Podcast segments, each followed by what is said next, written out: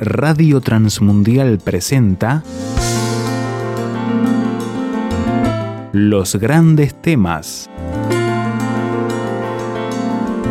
Un tiempo donde el pastor Salvador de Lutri nos lleva a pensar en la problemática más profunda del ser humano.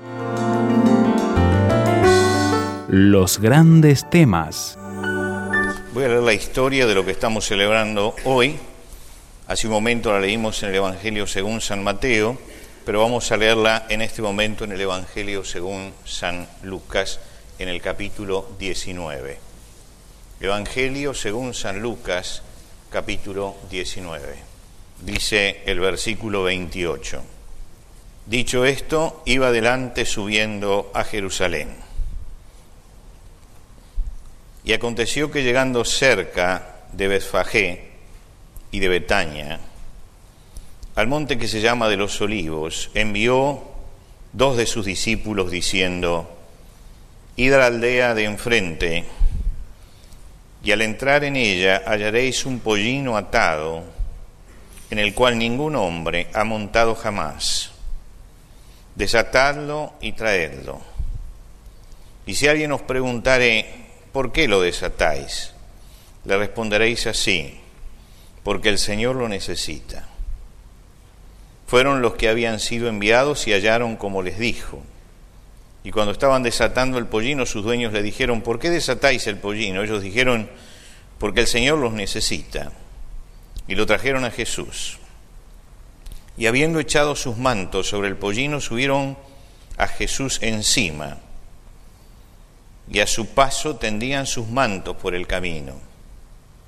Cuando llegaban ya cerca de la bajada del monte de los olivos, toda la multitud de los discípulos gozándose comenzó a alabar a Dios a grandes voces por todas las maravillas que habían visto, diciendo, bendito el Rey que viene en el nombre del Señor, paz en el cielo y gloria en las alturas. Entonces algunos de los fariseos de entre la multitud le dijeron, Maestro, reprende a tus discípulos.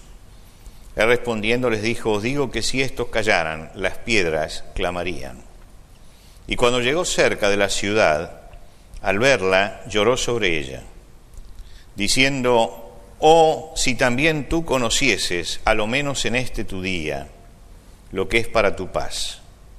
Mas ahora está encubierto de tus ojos porque vendrán días sobre ti cuando tus enemigos rodearán con vallado y te sitiarán y por todas partes te estrecharán y te derribarán a tierra y a tus hijos dentro de ti y no dejarán en ti piedra sobre piedra por cuanto no conociste el tiempo de tu visitación. Creo que hay dos cosas importantes para todos los hombres que es, en primer lugar, la, el conocimiento, la educación lo que recibimos. Pero creo que hay algo más importante que la educación, que es la decisión que tomamos frente a lo que sabemos. Quisiera esta mañana que todos nos enteráramos un poco de qué fue lo que pasó ese día y que reflexionáramos sobre eso. Pero más allá de eso, quisiera además que convirtiéramos esta mañana en una mañana de decisión en nuestra propia vida no solamente de educación, sino también de decisión, que nos llevara algún compromiso nuestro interior con Dios, el hecho de acercarnos a este día y a esta semana y a este mensaje. La idea que yo tengo de la Semana Santa, relacionada con mi infancia, es que eran días oscuros lúgubres de dolor y de muerte. Claro, en mi infancia yo soy pre-televisión, es decir, nací antes que la televisión, por lo menos antes que la televisión llegara aquí al país. En ese momento la gran diversión que teníamos era la radio. ¿Usted se acuerda de la radio? La importancia que tuvo la radio en nuestro país y para toda la gente. Poner allí la radio y escuchar los grandes programas que algunos se prolongaban durante años, ¿no? Los Pérez García, por ejemplo, que fueron famosos, ¿eh? los grandes cómicos que aparecieron allí por la radio. Y no le voy a mencionar a Nini Marshall porque ya la conocen todos, pero le mencionaría, por ejemplo, a Chimbela. No sé cuántos se acuerdan de esto. ¿Cuántos se acuerdan de Chimbela? Miren, hay unos cuantos, ¿eh? Y los demás que no levantan la mano se acuerdan, pero no quieren decir la edad. Ese es el problema. Los radioteatros de la tarde, ¿eh? Los grandes radioteatros. Era todo un mundo imaginativo, porque en definitiva escuchábamos las voces nada más, ¿no? Pero era un, mundo que se formaba allí maravilloso. Y los muchachos, los chicos, teníamos también nuestros programas. A las 5 de la tarde no quedaba nadie en las calles de Buenos Aires, porque todos nos acercábamos a alguna radio para escuchar a Tarzán. Entonces, a las 5 de la tarde era la hora clave en que desaparecían todos, todos. Entonces venía media hora Tarzán, después venía media hora Sandokan, después venía media hora Poncho Negro. Eran tres medias horas que nos cubrían todo. Lo quiere decir que teníamos lleno de color la infancia hasta que llegaba Semana Santa. En Semana Santa nos encajaban la música sacra de la mañana a la noche. Y allá estábamos nosotros gimiendo, porque durante toda esa semana no había ni Sandokan, ni Poncho Negro, ni nada, y era todo un clima de tristeza. Después, claro, nos enteramos que era el canto gregoriano, que era maravilloso, pero es muy difícil a un chico hacerle entender lo que estaba pasando. Y eso fue formando la idea de lo lubre de la Semana Santa. Llegó Semana Santa, se nos arruina todo. ¿eh? Se acabaron todo. Y nuestros madres nos decían, bueno, durante esta semana, miren que no van a poder escucharlo. ¿eh? Así que uno no sabía cómo llenar a las 5 de la tarde el vacío que dejaba Tarzán. ¿eh? Y por supuesto que nadie lo llenaba con la música sacra, ¿no? Es muy difícil llenarlo con eso. Es notable que esta semana, es verdad, tiene días culminantes de dolor. Tal vez, como ninguna otra semana, se recuerda el dolor. Se recuerda la cruz de Jesús, se recuerda la crucifixión, los gritos angustiantes de la cruz, la sepultura, se recuerda la injusticia, la traición. Es decir, todo está presente en esta semana el abandono, la falta de lealtad, todo, todo está presente en esta semana. Y sin embargo la Semana Santa tiene dos puntas. La primera punta es hoy, Domingo de Ramos, y la última es el Domingo de Pascua, y las dos puntas son dos puntas de alegría. Es decir, que la alegría del Domingo de Ramos, de Jesús entrando a la ciudad de Jerusalén y la alegría de la resurrección son el comienzo y la culminación de la Semana Santa. Y en el medio, en medio de todo esto, está el dolor, está el sufrimiento, está la muerte. Y yo quisiera por un momento que miráramos la Semana Santa así, ¿no es cierto? Es partir de la alegría para llegar a la alegría. ¿Eh? Partir de la alegría de hoy para llegar a la alegría de la Pascua. Aunque en el medio tengamos que entender algo que es difícil a veces de entender, y es que el dolor, la muerte, el sufrimiento, la deslealtad, el mal, está presente. Está presente. ¿Qué es el Domingo de Ramos? ¿Cómo se gestó? ¿Qué relación tiene con la Pascua? La Pascua es una fiesta no cristiana, es una fiesta judía la Pascua. Nosotros llamamos Pascua a esto porque sucedió cuando estaban los judíos celebrando esta fiesta y la Pascua era para los judíos la celebración de su libertad y de su consolidación como nación. Los países latinoamericanos, cada uno tiene su Pascua, cada uno tiene su Pascua. Y es notable que hay países que la celebran con una eh, dedicación y con un compromiso realmente ejemplar. Si usted llega, por ejemplo, a Chile en el mes de septiembre y ellos tienen su fecha patria el 18 de septiembre, usted se va a encontrar con que desde el principio de septiembre comienzan las celebraciones. Yo recuerdo que estaba el primer domingo de septiembre en la ciudad de Temuco, en el sur de Chile, y me asombraba de ver a la gente el domingo en las calles recordando sus tradiciones. Preguntaba por qué y me dijeron, es que el 18 es... Pero estamos al principio.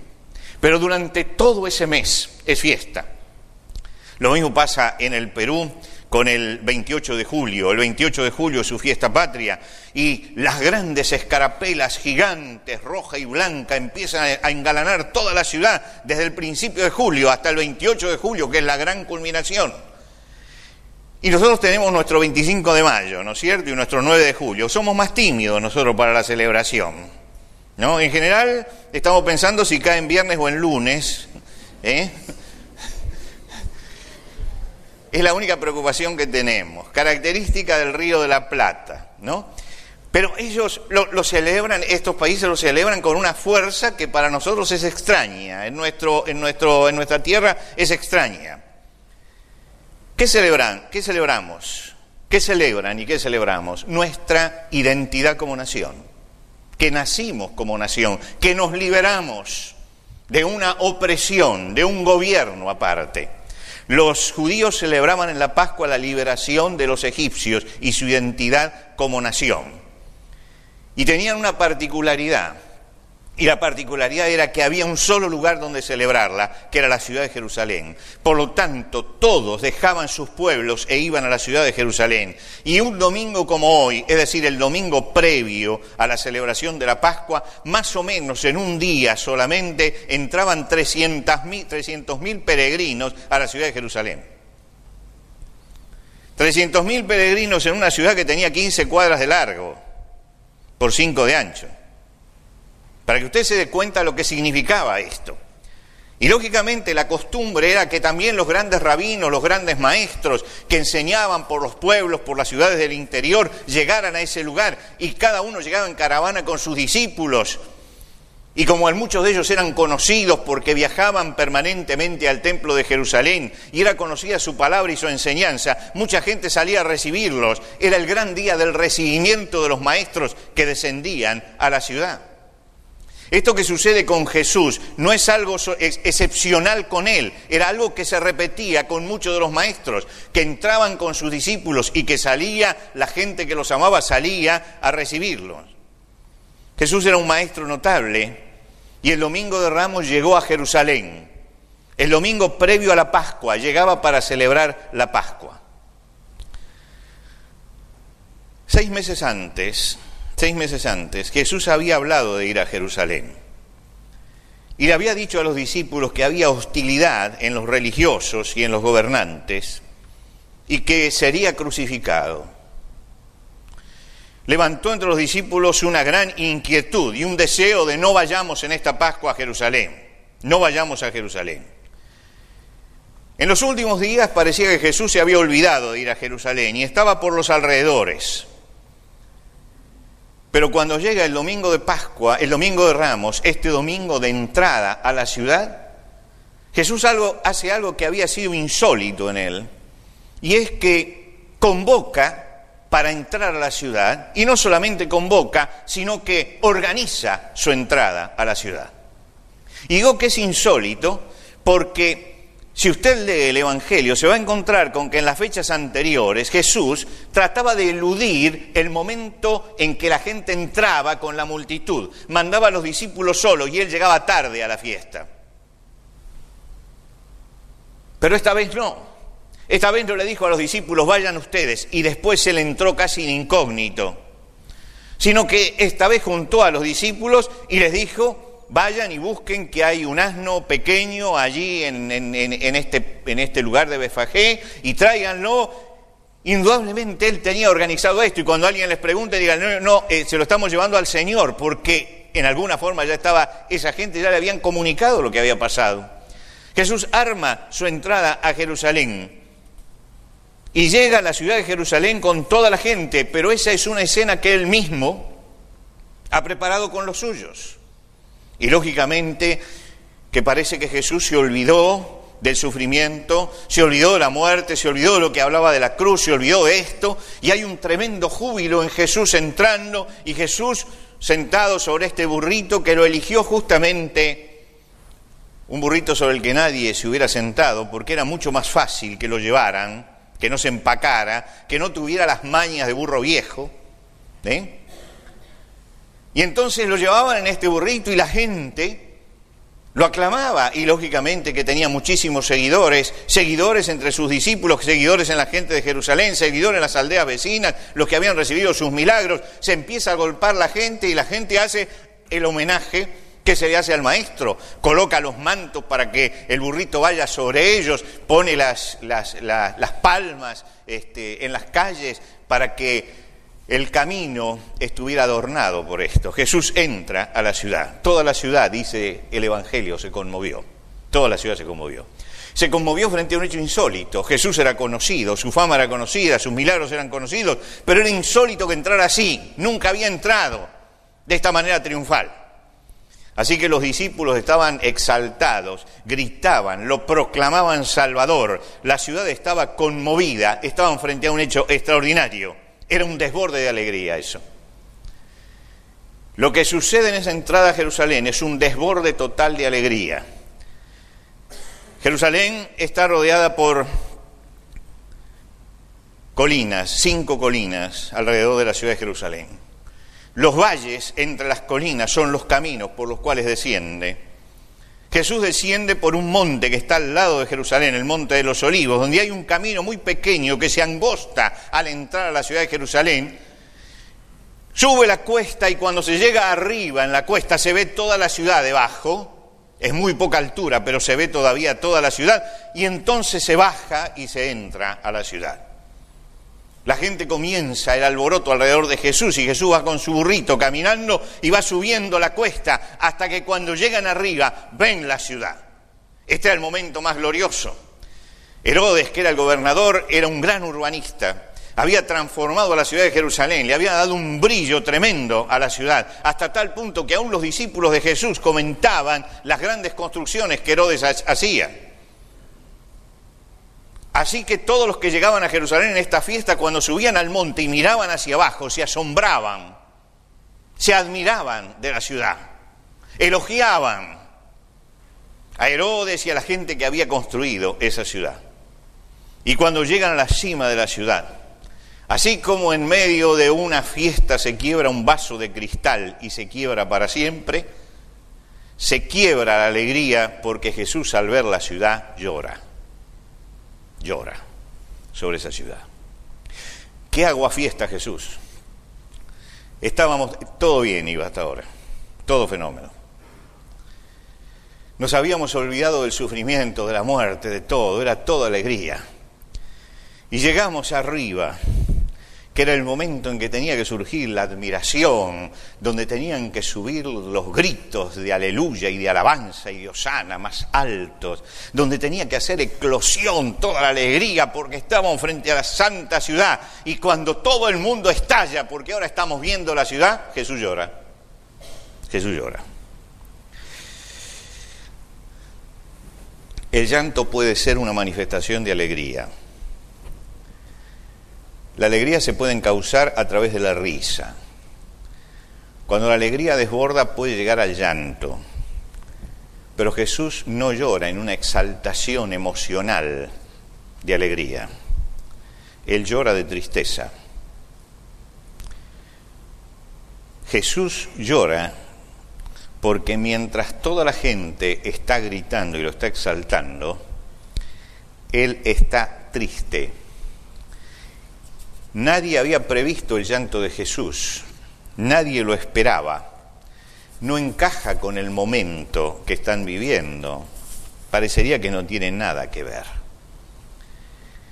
Es un llanto tremendo, tremendo. Jesús llora. Yo recuerdo, como si me hubiera sucedido ayer, el primer llanto desesperado que tuve. Seguramente cuando era niño debo haber llorado muchas veces, pero una vez lloré con desesperación. Tenía cuatro años y es tal vez el recuerdo más viejo que tengo, ese llanto de desesperación. Puedo decirle exactamente en qué lugar lloré y todo. No era donde yo vivía, estábamos, habíamos salido, estábamos en Liniers. Era la primera vez que me llevaban hasta Liniers. Allí frente a la General Paz había una cantidad de negocios y no sé qué iba a comprar la familia allí. Había muchísima gente. Y yo iba de la mano de mi madre y de mi padre caminando y de pronto me solté para mirar una vidriera y me quedé pegado al vidrio y cuando me di vuelta no los vi a ellos. Y cuando no los vi, recuerdo que entré a desesperarme y a llorar, y ellos estaban tres pasos detrás, pero yo no los veía.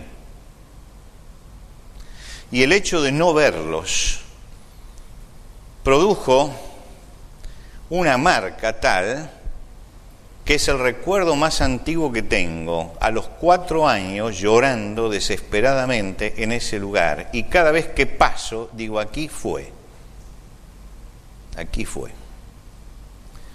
Porque muchas veces se llora por ignorancia. ¿Cómo iban a abandonar mis padres? Era imposible. ¿Me iban a dejar acaso allí? Pero yo no tenía la capacidad de razonar esto de que no me iban a abandonar en ese lugar.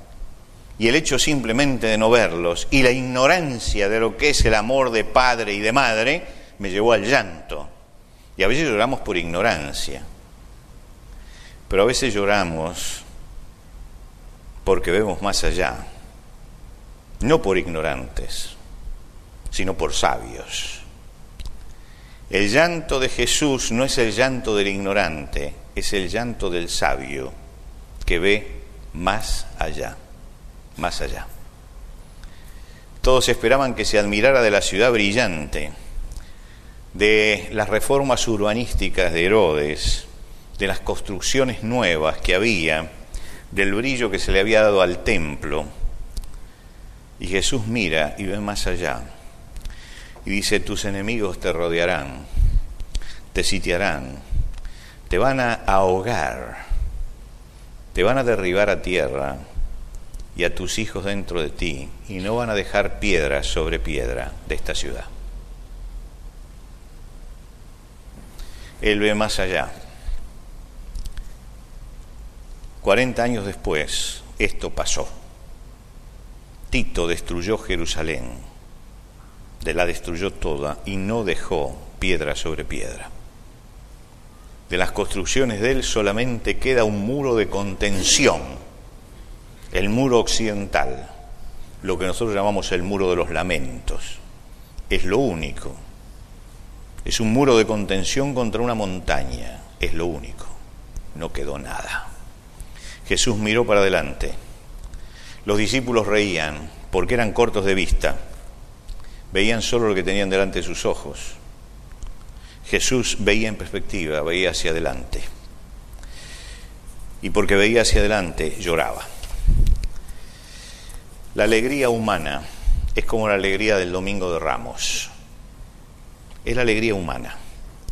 Todos necesitamos la alegría. Todos necesitamos ese momento de distensión.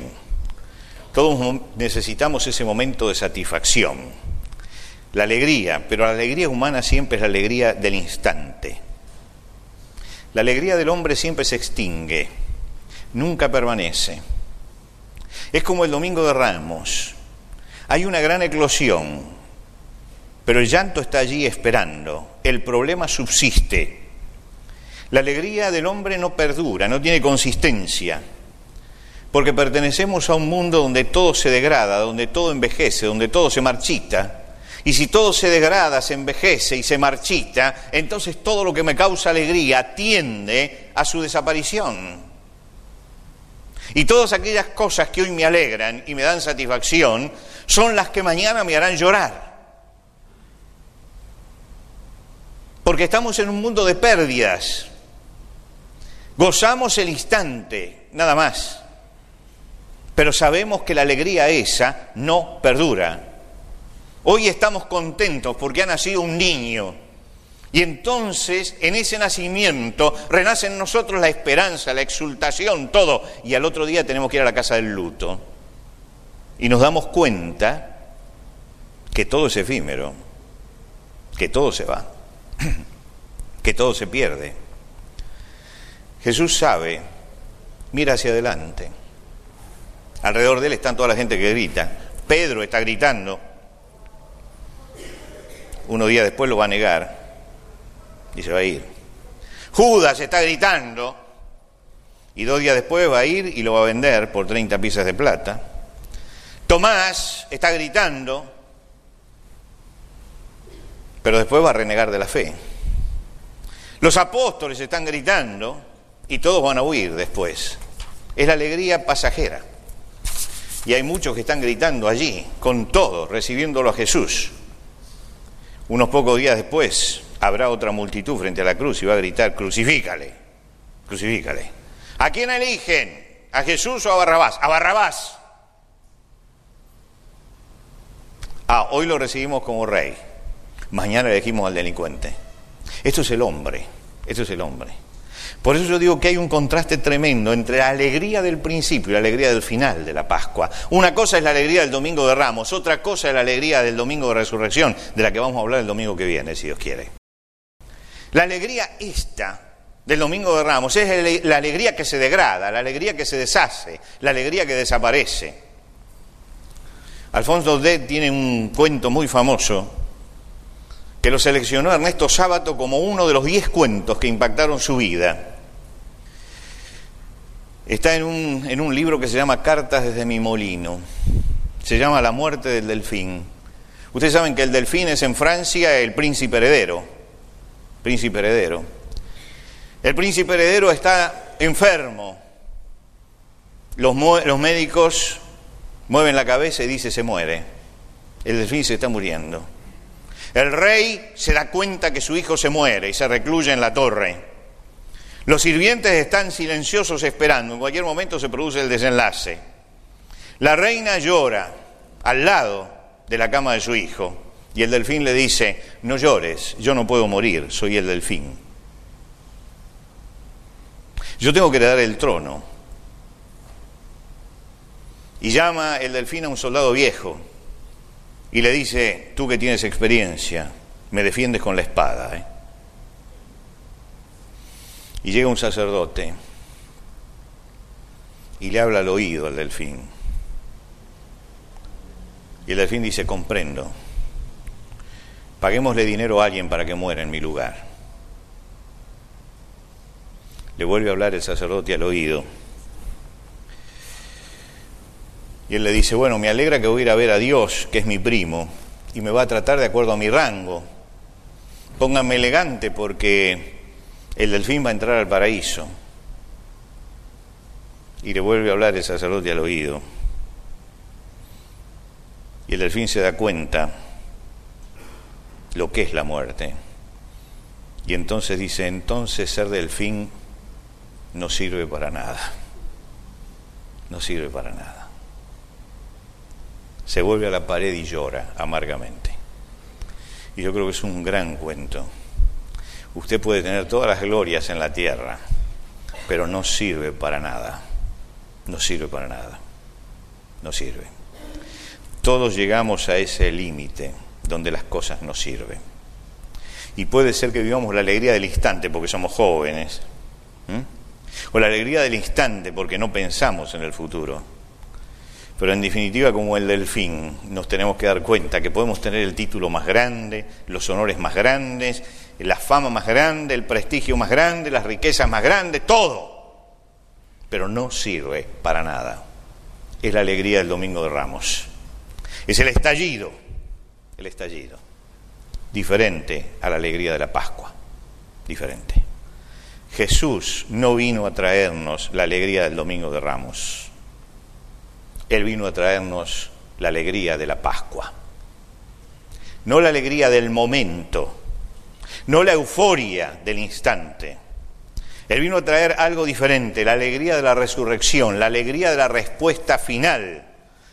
Cristo muere, lo cantamos hoy, porque somos pecadores y porque nuestra condición de pecadores, de hombres que hemos transgredido leyes de Dios, en la que estamos todos, es lo que hace que nuestra alegría siempre sea efímera, porque hemos hecho entrar la muerte, la desolación, la traición, la corrupción, todo esto ha entrado y todo esto es lo que nos afecta.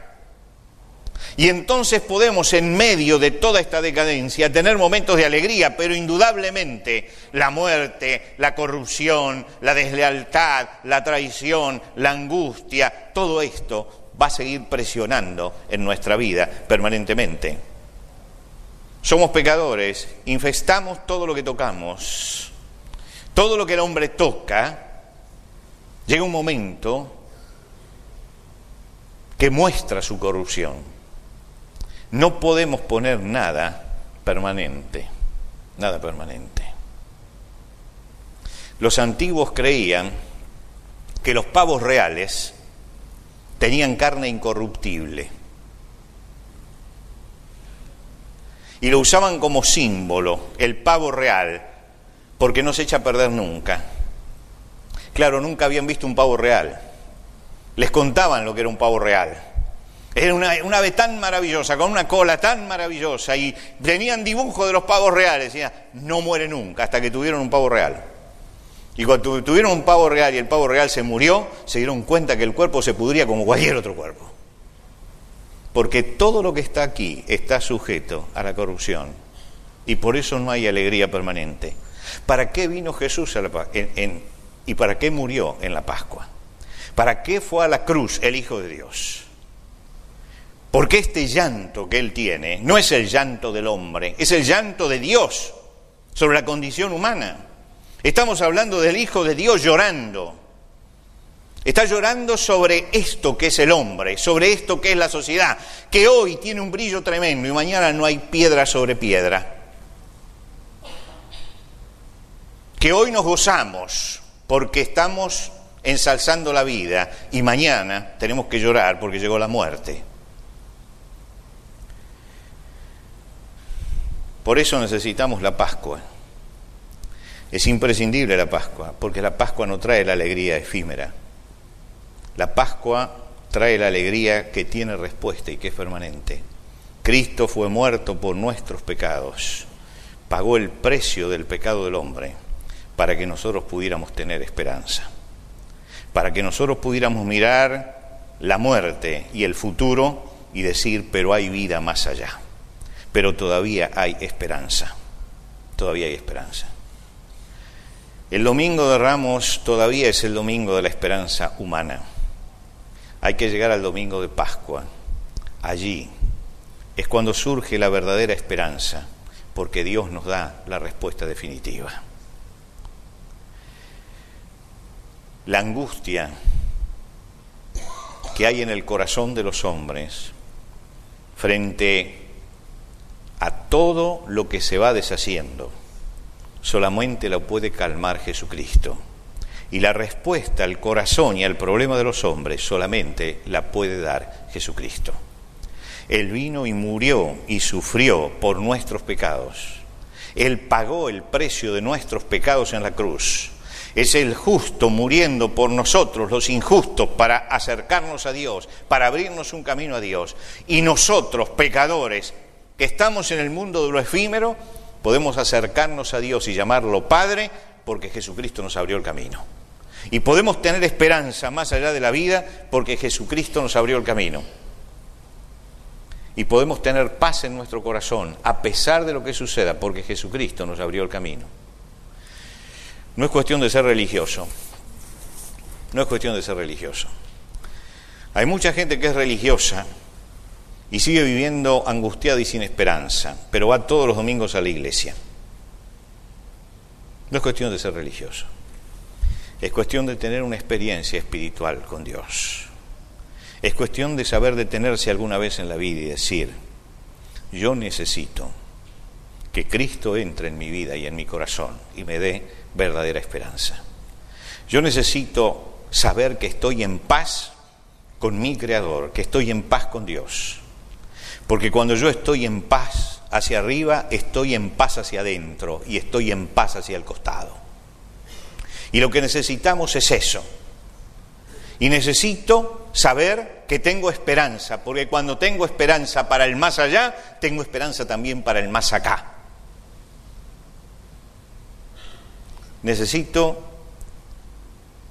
que el Señor entre en mi corazón y en mi vida y me dé una nueva vida necesito cambiar mi forma de pensar, que mira siempre lo material, que se preocupa por lo de abajo, para preocuparme por lo espiritual y por lo de arriba.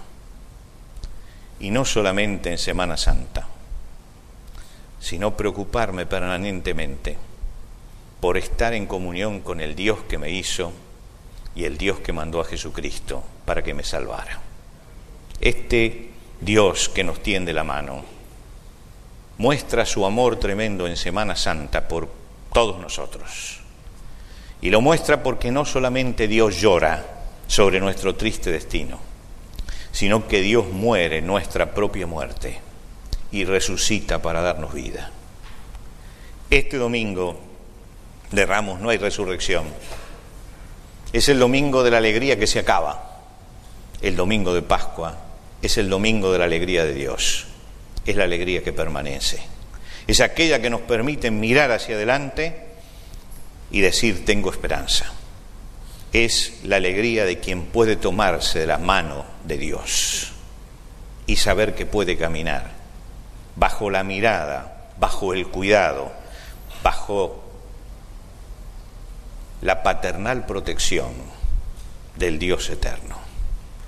Cuando decimos Padre nuestro que estás en los cielos, podemos repetirlo como una frase ya hecha y se lo repite tantas veces, pero realmente podemos llamar, a Dios Padre cuando hemos puesto nuestra vida en sus manos, cuando hemos quebrado el silencio con Dios, cuando volvemos a establecer un puente permanente con Él cuando le pedimos a Jesucristo que limpie nuestros pecados, que cambie nuestro corazón, ¿eh? que cambie nuestra vida, porque ahora queremos vivir diferente.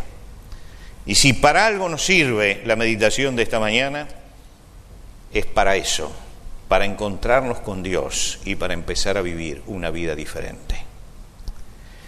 Yo estoy seguro que no estamos aquí por casualidad, que ninguno llega esta mañana a este lugar por casualidad.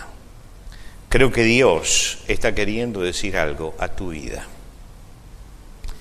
Está queriendo decirte que es maravillosa la alegría pasajera, pero es pasajera. No te olvides, pasa. Pero hay una alegría que es permanente. Hay un gozo que es permanente. Hay algo que Dios puede hacer en nuestra vida que puede poner paz y esperanza permanente en nosotros. Y el mensaje de la Pascua es esa, que Cristo vino y murió por nuestros pecados para darnos vida, para que pudiéramos vivir una vida diferente, una vida de paz y de esperanza, para aquí y para la eternidad. Jesucristo no vino para solucionar los problemas contingentes de nuestra vida, sino el problema eterno no es que no tenga poder para los otros problemas, tiene poder, pero quiere cambiar nuestra vida y nuestro corazón y por eso nos está buscando en el comienzo de esta Semana Santa.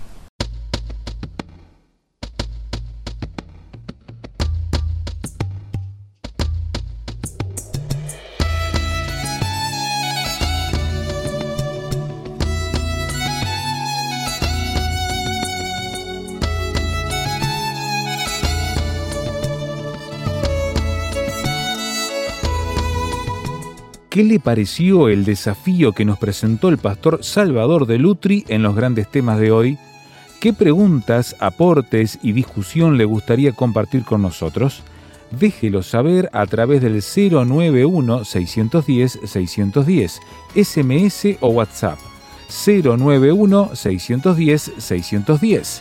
Si está fuera de Uruguay, agregue el número en su libreta de contactos así, símbolo de más 598 91 610 610. La reitero, símbolo de más 598 91 610 610. Encuéntrenos también en el sitio web tierrafirme.rtm.org para escuchar los audios de este y los demás grandes temas. Tierra Firme, rtm.org.